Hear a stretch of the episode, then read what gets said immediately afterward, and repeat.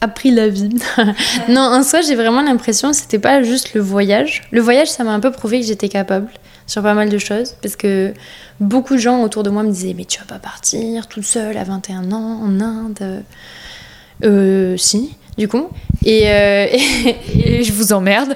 non, j'emmerde pas les gens. Je disais par exemple, ma famille avait très peur qu'il m'arrive quelque chose. Euh, voilà, euh, en effet, il m'est arrivé des choses. Je me suis fait euh, hospitaliser quatre fois, mais euh, et j'ai été rapatriée, mais ça s'est très bien passé.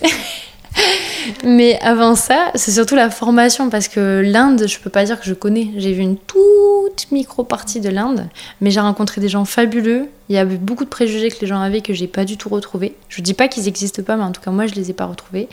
Et après, au niveau de la formation, c'était extrêmement intéressant de redécouvrir un autre rapport euh, au corps, à la pratique physique, à la spiritualité. Et j'ai trouvé qu'on reprenait vraiment les bases et que j'aurais aimé les reprendre euh, plus tôt dans ma vie.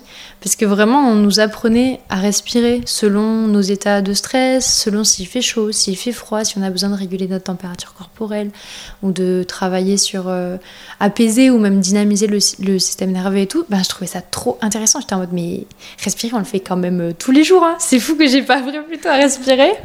Pareil, on nous apprend à aimer les gens, euh, à, savoir bah, apprendre à communiquer, à comprendre un peu plus euh, bah, justement leur langage un peu corporel, euh, respiratoire, leurs difficultés, leurs douleurs, d'être beaucoup en empathie aussi.